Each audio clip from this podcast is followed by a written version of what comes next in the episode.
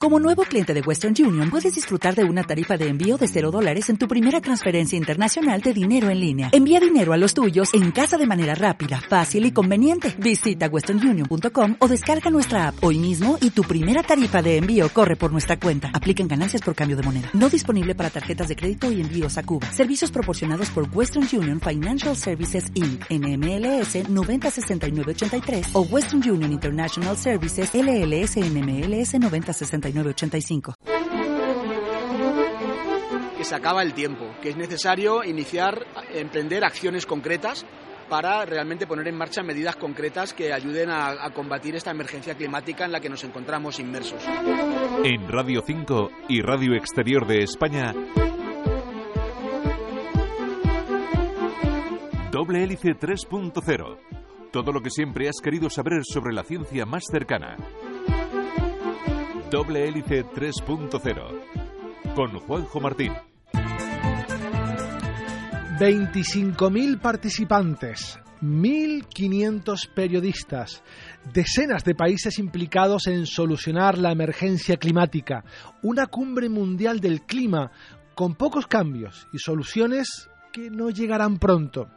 Cuando vives una emergencia, lo mínimo que le puedes pedir a tus rescatadores es prisa y celeridad. Si alguien se está ahogando, no podemos dejar su rescate para otro día. Esto que parece tan lógico no se tiene del todo claro cuando se habla del clima. Parece que estas reuniones mundiales sirven para exponer la emergencia, pero no para lanzar un salvavidas. Se está desarrollando en Madrid la COP25, un encuentro que acogió la decimoquinta reunión de las partes en el protocolo de Kioto y la segunda reunión de las partes del Acuerdo de París. Sendos tratados que se han quedado en papel mojado y que unos países cumplen y otros no. Los que más contaminan, Rusia, China y Estados Unidos, no lo cumplen, por cierto. En la COP se habló mucho de clima, pero también se discutió mucho sobre ciencia. Como adelantamos hace unos programas cuando entrevistamos al coordinador del Grupo Gota de la Universidad de La Laguna, el punto de retorno está muy cerca y cada día esa línea imaginaria está más cerca. Detrás de cada fármaco, de cada tratamiento, existe un mundo apasionante de investigación. Doble hélice. Una cumbre mundial del clima es un evento gigante, enorme. Congrega a miles de personas de prácticamente todos los países del mundo. La COP, que se celebra en Madrid, nunca hubiera llegado a España si no fuera por la situación social y política que, como saben, vive Chile en, estos momentos, que era el original anfitrión de la COP25 en el estudio y prevención del cambio climático hay muchas instituciones implicadas. Centros de investigación que trabajan en agricultura, meteorología o alimentación. Todos tienen algo que decir y lo dijeron y lo están diciendo en la cumbre de Madrid. Muchos están y personas que caminan de un lado a otro. Y FEMA se ha convertido estos días en, una sede más de la ONU. Tanto es así que la policía de la ONU patrulla por los pabellones y son los únicos que pueden llevar armas dentro del recinto. En la zona verde, eh, dedicada a las acciones sociales, participan entidades de todo tipo, como los ecologistas. Efectivamente, llevamos 65 años de, trabajo, no nos podemos jubilar porque queda lamentablemente mucho por hacer y las aves nos están dando señales alarmantes realmente de los efectos del cambio climático. Tenemos establecidos eh, programas de seguimiento de aves comunes en, toda España, incluidas las Islas Canarias, y las, las, cifras son estremecedoras. En los últimos 30 años hemos perdido cerca de 30 millones de golondrinas o cerca de 30 millones de gorriones comunes. ¿no? Es decir, las aves más comunes del medio que nos acoge, de las ciudades, del medio urbano, los gorriones, y una de las aves más comunes del medio que nos da de comer, el medio agrícola, el medio rural, las golondrinas, nos están diciendo que se acaba el tiempo, que es necesario iniciar, emprender acciones concretas, como, lema, como, como reza el, el lema de, de, la COP, es tiempo de actuar para realmente poner en marcha medidas concretas que ayuden a, a, combatir esta emergencia climática en la que nos encontramos inmersos. Ese en el caso de, del exagerado descenso de ejemplares de, de aves, pero eh, cambios de, de, rutinas y comportamientos, ¿también podemos hablar algo de esto? También, también. Lamentablemente tal vez los efectos sobre las poblaciones sean muy evidentes y muy cuantificables, pero también hay ya efectos eh, comprobados sobre la fenología migratoria, por ejemplo, algunas especies se desplazan antes o después en sus migraciones, incluso sobre la fenología de reproducción. Hay muchas especies que empiezan la cría antes, lo cual también puede tener efectos negativos añadidos, por ejemplo, en, medios agrícolas, cuando los eh, turnos de cultivo son, son diferentes y también se han comprobado incluso cambios fisiológicos en algunas especies, ¿no? acortamiento de la longitud de las plumas y otras cuestiones. ¿no? Las aves son perfectos indicadores de la, de, la, de la, salud de un ecosistema y en ese sentido hay muchos trabajos sobre los efectos del cambio climático sobre ellas y, nos están dando voz de alarma clarísima. El mundo de las aves, como otros, no es un ecosistema estanco, ¿no? que está al margen de, de, otros ecosistemas. ¿Cómo está afectando este cambio en las aves a otros ecosistemas o, otras partes del medio ambiente? Efectivamente, al hablar de, biodiversidad, de conservación, de ecología, hay que hablar de, redes, de interacciones, incluido el ser humano como componente también de esa, esa red eh, compleja y, y frágil. ¿no? Y por eso las aves pueden ser indicadores de, pero también hay otros organismos que pueden ser incluso indicadores mucho más fiables o más finos. Lo que pasa es que las aves son fácilmente observables, son accesibles incluso para el gran público, de forma que la ciencia ciudadana, la contribución de miles de personas a, la hora de obtener datos, permite establecer tendencias muy claras. Pero digo que hay otros organismos, insectos, eh, vegetación, por supuesto, que pueden también y que están reflejando cambios importantes eh, relacionados con esta emergencia climática. Un caso paradigmático es el de los insectos. Eh, se, ha, definido el llamado efecto limpia parabrisas. Eh, antes, en los viajes largos en coche, era muy frecuente tener que limpiar varias veces el limpia parabrisas de los insectos espachurrados contra el, contra el, contra el cristal, y esto ya no pasa. Hay, hay, estudios muy, muy minuciosos, por ejemplo, en países como Alemania y otros, que han documentado también ese descenso dramático de, los, de las poblaciones de insectos. Esos insectos son la base de la alimentación de muchas especies de aves insectívoras, luego ahí tenemos ya un primer elemento que está fallando, ¿no? Y a partir de ahí las consecuencias son, son enormes y negativas, De forma que por eso también hay que hablar hoy día ya no tanto de conservar especies o espacios concretos, que también, sino hablar de conservar los servicios ecosistémicos que esos ambientes nos proporcionan. Los humedales nos dan agua, eh, controlan las inundaciones, absorben CO2, igual que los bosques, el medio agrícola, ¿no? De forma que ese concepto más amplio de, red, de globalidad, hay que tenerlo muy presente y en ese sentido eh, a la hora de afrontar medidas contra esta emergencia climática, también es responsabilidad de todos el, hacerlo, desde políticos hasta ciudadanos. Y ahí las ONGs ambientales jugamos ese papel de, catalizador, ese papel de pepito grillo un poco, para llamar la atención sobre la necesidad de luchar por un mundo más justo y más verde. Era Ramón Martí, de la Sociedad Española de Ornitología. Y como no podía ser de otra manera, la ciencia estaba muy presente en la cumbre. Escuchamos a Blas Galego, que es paleoclimatólogo del Consejo Superior de Investigaciones Científicas. Él trabaja en averiguar cómo fue el clima hace miles de años. Lo que hacemos nosotros es reconstruir cómo era el clima del pasado utilizando distintos indicadores que encontramos en los sedimentos del fondo del mar, por ejemplo, o en los depósitos que hay en las cuevas, o en los depósitos de los lagos. Todo ese material que acaba acumulándose ahí tiene mucha información de lo que ha sucedido en ese momento, en función del tipo de restos de polen vegetal que hay, en función de si llueve más o llueve menos. Por ejemplo, los lagos pueden tener mayor o menor volumen de agua, eso se refleja en el tipo de sedimentos. En el mar, eh, los cambios en la temperatura se reflejan también por la composición química de los caparazones de algunos organismos. Es hay muchísimos indicadores que nos permiten conocer cómo eran los mares, cómo eran los lagos, cómo eran las cuevas del pasado y, a partir de ahí, cómo era el clima que les influía.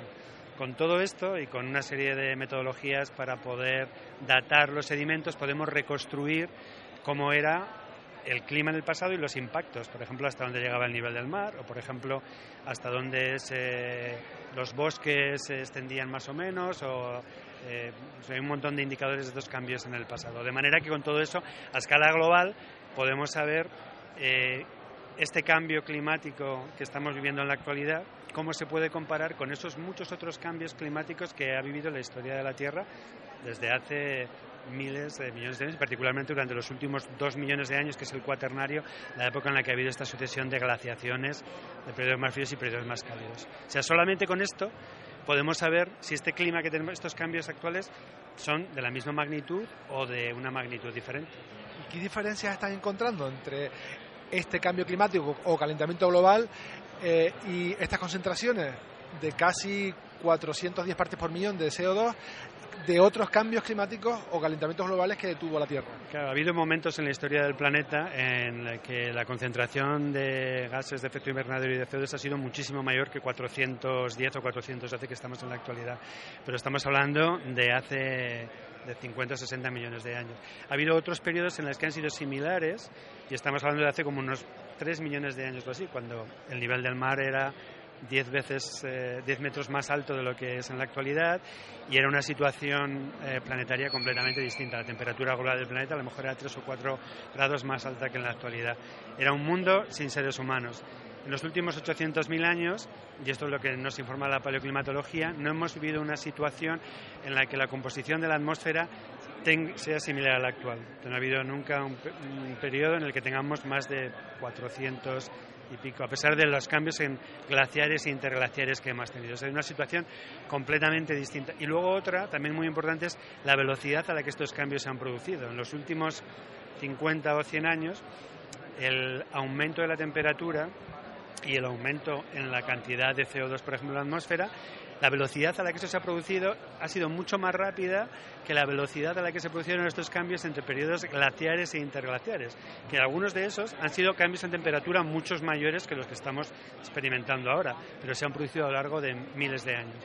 Ahora tenemos cambios de unos pocos, entre comillas, grados, pero se han producido en unas pocas decenas o como mucho un siglo. Entonces, esta velocidad del cambio es lo que hace que la situación que estamos viviendo sea distinta. Y también otras, eh, como especie, la adaptación de nuestra especie a esta situación. Eso es lo que también lo hace eh, diferente. Nunca antes se ha registrado o tienen indicios de que haya habido un cambio eh, climático, aumento de temperatura tan rápido como lo que estamos viendo ahora. La velocidad, incluso ha habido muchos cambios rápidos también en, la historia del planeta, pero esta velocidad de aumento de la temperatura mm, de acuerdo con la resolución que tenemos de la reconstrucción del clima en el pasado. Lo, lo, que sabemos hasta la actualidad es que ha habido cambios muy rápidos que se han producido también en algunos de ellos en la escala de una o dos generaciones, pero muy pocos son comparables a lo que estamos viviendo en la actualidad. De ahí la importancia de, ¿Cómo ha afectado a la biodiversidad? Eh, ¿Qué pistas tienen por los restos fósiles, por ejemplo,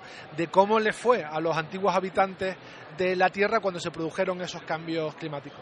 Bueno, la reorganización de los ecosistemas del planeta ha seguido a lo largo de los últimos dos millones de años estos cambios entre periodos glaciares más fríos y periodos más interglaciares. Esto ha producido una migración de muchísimas especies, la desaparición de otras, es decir, que esto forma parte de la evolución, entre comillas, normal del planeta en la que ha habido, también ha habido momentos en los que algunas especies se han refugiado en determinados sitios y luego han vuelto a aparecer cuando las condiciones han sido distintas. Tenemos muchos ejemplos en el pasado de cómo el clima ha afectado a la distribución de los ecosistemas. Eh, lo que está sucediendo en la actualidad, en algunos casos hay que tener, no todos los cambios que estamos viendo se deben al aumento de la temperatura, al cambio climático.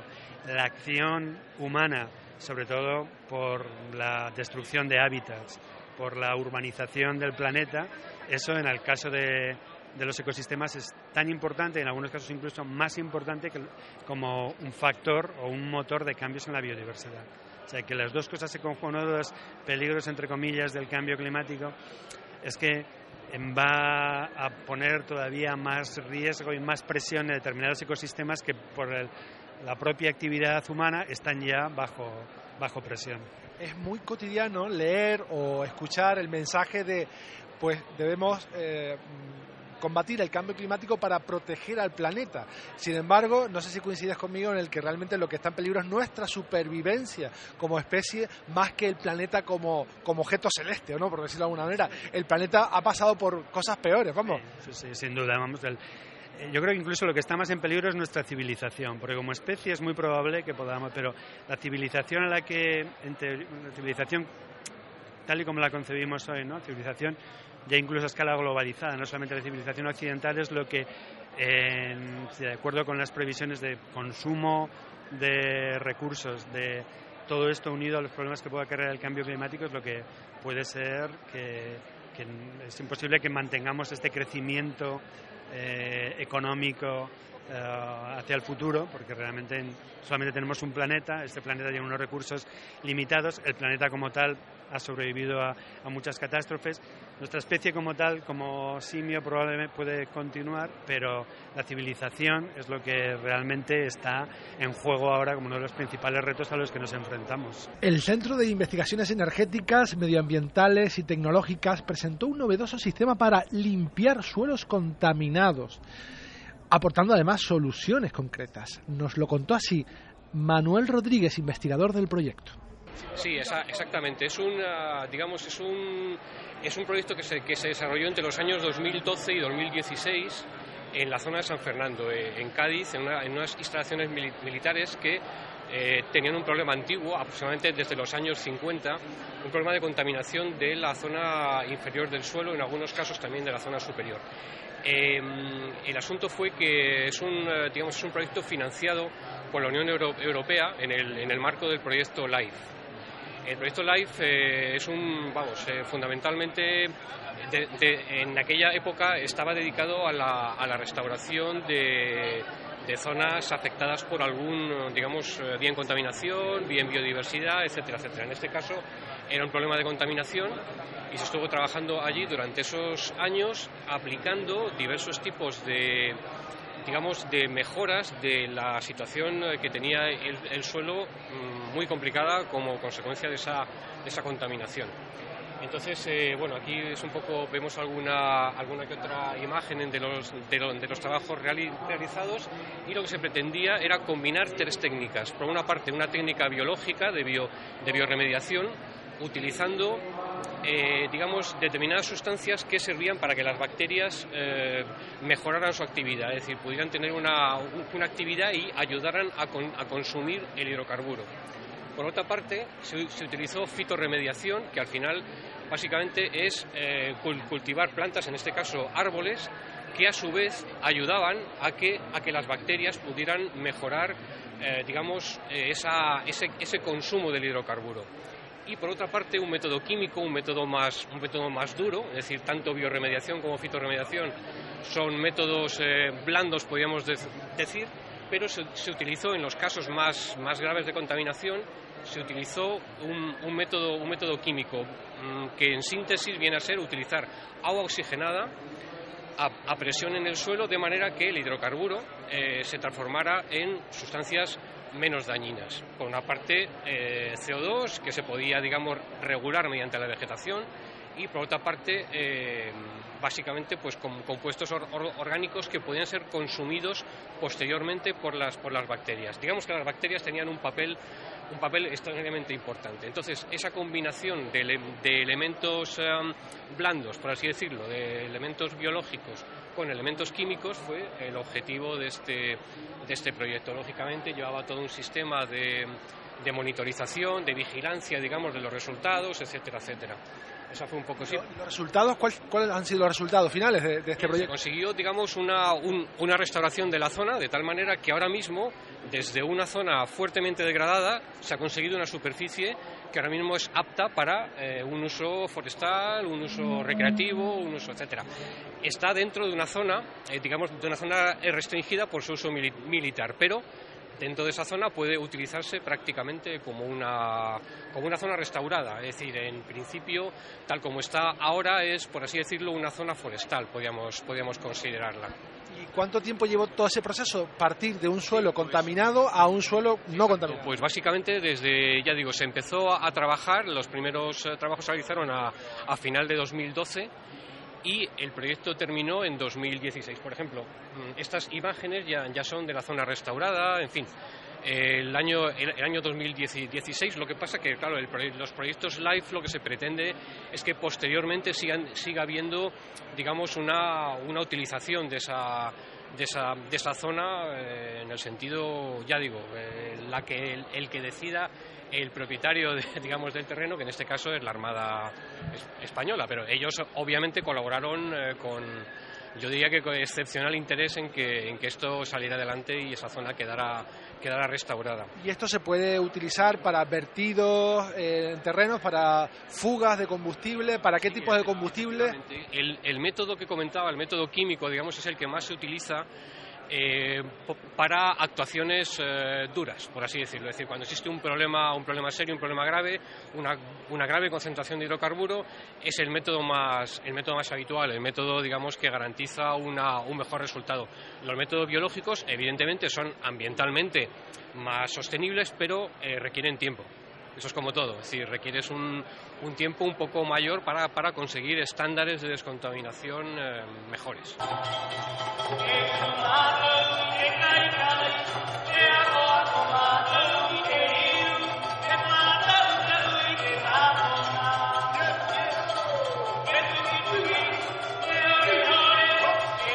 Los pueblos indígenas también estaban en esta cumbre. Tienen sus propios problemas, problemas derivados de nuestro consumo, por cierto. ¿Qué pasa cuando todos tenemos móviles o coches eléctricos? Pues que para funcionar necesitan mucho, mucho litio. ¿Y de dónde sacamos ese litio? Pues Leticia González, que es de una tribu del sur de Chile, nos lo cuenta.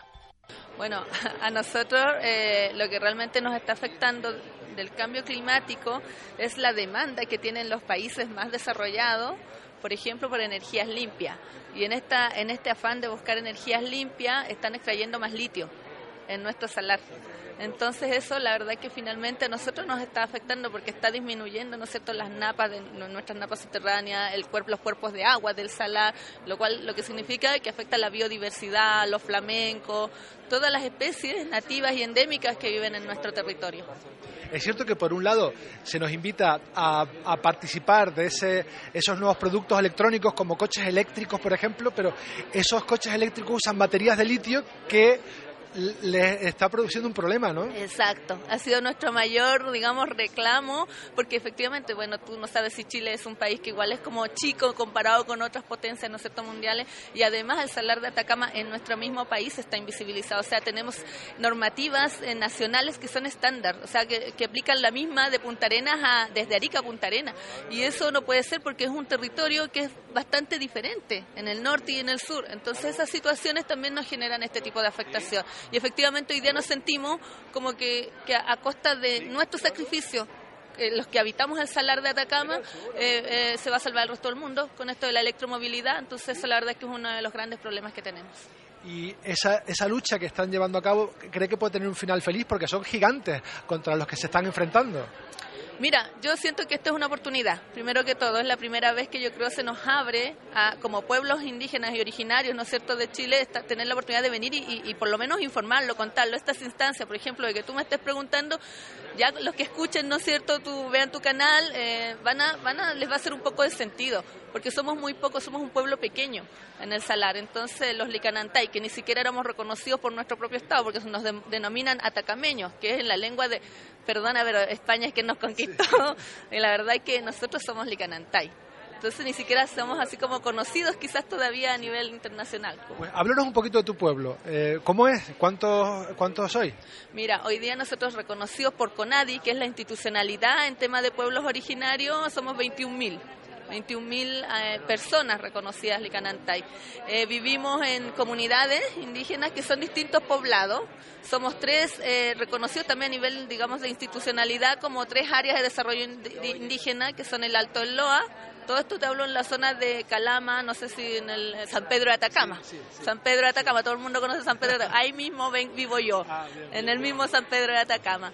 Y somos vivimos de la agricultura, la ganadería, son nuestras dos actividades económicas fuertes, las que nos han permitido, ¿no es cierto?, sobrevivir todos estos cientos de años, miles de años, y que en realidad hoy día, como según todo lo que nos ha tocado trabajar, eh, seríamos como igual la solución para enfrentar también este problema del cambio climático y han tenido la, la suerte o, o, o, la mala suerte de tener bajo sus pies litio, que es ahora el, el oro, lo que más se codicia, ¿no? Eh, ¿qué, ¿qué, se podrá, ¿Qué pueden hacer ustedes para, o qué podemos hacer todos para ayudarles? sabes que eh, finalmente una de las cosas que tiene que pasar es que tenemos que reducir esa falsa necesidad de tener que usar tanta tanta energía para todo hoy día, o sea, esto de estar súper comunicado y, los celulares, o sea, antes, yo no sé si a ustedes les pasaba, pero nosotros hace 20, 30 años atrás, ni el celular, el teléfono era una buena opción, o sea, creemos que se puede. Nosotros en nuestros pueblos, incluso todavía, nuestra gente, por ejemplo, un pueblito como Socaire, que tiene como 500, 400, 500 personas que viven, eh, no, no, no, tienen buena señal de internet, entonces la, tecnología y las señales que en, otros en otros lados pareciera que funciona muy bien, en nuestros pueblos no, no está y no la necesitamos porque tenemos una forma mucho más, eh, ¿cómo te digo? No sé si la palabra es sencilla, pero más, más sencilla vivir y sabemos que se puede vivir así, produciendo incluso tus alimentos en tu propia, en tu propia localidad. Nosotros usábamos antes mucho el sistema del trueque, el dinero es como un bien un mal, un mal necesario hoy día y podemos empezar a, no disponer tanto de él, si hay formas de, que nosotros como humanidad, la verdad, podamos existir sin tanta demanda o tanta necesidad inventada. Pues muchas gracias. Ok, bueno, gracias a ti. Llegan las fiestas navideñas y seguramente un plato obligado en nuestras mesas va a ser el salmón. Ese pescado tan codiciado. ¿Te gusta el salmón? Seguro que sí, a mí me encanta. Pero resulta que esto, que es tan codiciado en estos territorios, es un auténtico problema para otro pueblo de Chile. Nos lo cuenta Alfonso. Mira, nosotros estamos eh, en la subida, de, en la subida de, las mareas, el cambio de mareas es muy fuerte también nos afecta mucho el, tema de que estén muchas las salmoneras allá, hay muchas salmoneras, se están dando muchas eh, eh, concesiones a las salmoneras. Eh, están destruyendo el parque de nosotros, que es el Parque Nacional, que son 2.800, 2.800.000 hectáreas, que nos dieron como co-administrador, pero sin mar, para que puedan explotar las salmoneras el agua, que son concesiones, son transnacionales, que realmente están destruyendo el mar de nosotros. Eso estamos tratando de salvarlos, pero no podemos luchar contra un gigante. Ellos son gigantes contra nosotros, somos, quedamos 400, nosotros 430 APP aproximadamente de Cahuéscar que estamos vivos, ahora los otros son ascendentes. Y estamos dando la lucha, estamos, queremos eh, que nos tomen en cuenta, que, en realidad eh, sepan que estamos allá sufriendo nosotros con, con este tema. ¿Y qué podemos hacer el resto del, planeta por eh, que les vaya mejor a ustedes, que si les va mejor a ustedes también nos irá mejor a nosotros. Que nos ayuden a, eh, que quiten, le quiten las concesiones a las salmoneras que se están yendo. Nosotros veníamos para acá y me informan que acaban de dar otra concesión en el lago Balmaceda, aprobada por el gobierno regional. Ya. Lo otro es que nos están explotando la turba ya. La, turbera es uno de los mejores filtradores de CO2. Y tú al, al cortar la turba se pudre y emite mucho CO2. La gente no entiende eso queremos generar conciencia y ojalá nos ayuden también ustedes a... ¿Y eh, la presión local de ustedes allá eh, es efectiva? ¿Se transmite a los gobernantes o no? Mira, lamentablemente no.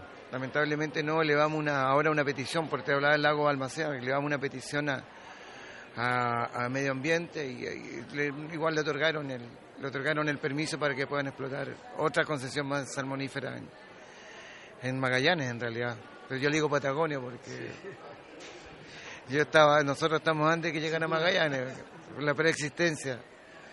Por eso le llamó Tierra de Fuego, porque había muchas hogueras cuando, cuando llegaron. Sí, pero el, Tierra del Fuego existía los Selman, nosotros somos Cahuéscar, de, yo nací en Isla Dawson, toda mi gente nació en Isla Dawson, pero estamos unidos todos por el tema de conservación de, de, los, de los restos que, que nos quedan de mar, porque están destruyendo los mares y si los pillan en algo, pagan una multa ínfima y se cambian a otro lado. ¿Ya? El gobierno tiene, o sea, están regidos por muy bajos estándares. Y el rey de Noruega nos visitó, pero ¿para qué? Para decir que van a seguir explotándonos. ¿Ya? Es muy triste. Esta cumbre se tenía que haber celebrado en Chile. Hace algo más de un mes decidieron que no se daban las condiciones de seguridad necesarias y España recogió el guante. Nos lo cuenta Catalina Chequi, del equipo de contenidos de la delegación chilena. La buena noticia es que estábamos listos en Chile para acoger la COP. O sea que teníamos todo bastante finalizado desde la logística a los contenidos. Em, lo bueno también fue que España nos permitió traer todos los contenidos acá, eh, por lo cual tenemos un pabellón con una agenda completa de las ocho y media de la mañana a las ocho y media de la noche con muchos side events o eventos paralelos de sociedad civil, eh, que eso comprende varios sectores de la sociedad civil, eh, los privados, gobiernos locales, academia, jóvenes, ONG. Entonces estamos muy contentos que igual hartos representantes de Chile lograron viajar finalmente a España. Y este ha sido nuestro recorrido científico por hoy desde la bulliciosa cumbre del clima de Madrid. El próximo sábado mucho más, aquí en Doble Hélice 3.0. Nos vamos en esta versión radiofónica, pero seguimos, como saben, muy muy vivos en internet, en facebook.com barra doble hélice y en twitter arroba doble hélice RNE. Sabes que puedes escuchar este y todos nuestros programas desde donde quieras y cuando quieras en el portal de RTV, RTV a la carta. En la realización tuvimos a Giovanca Ramírez en la dirección, a quien les habla. Juanjo Martín, hasta la próxima semana.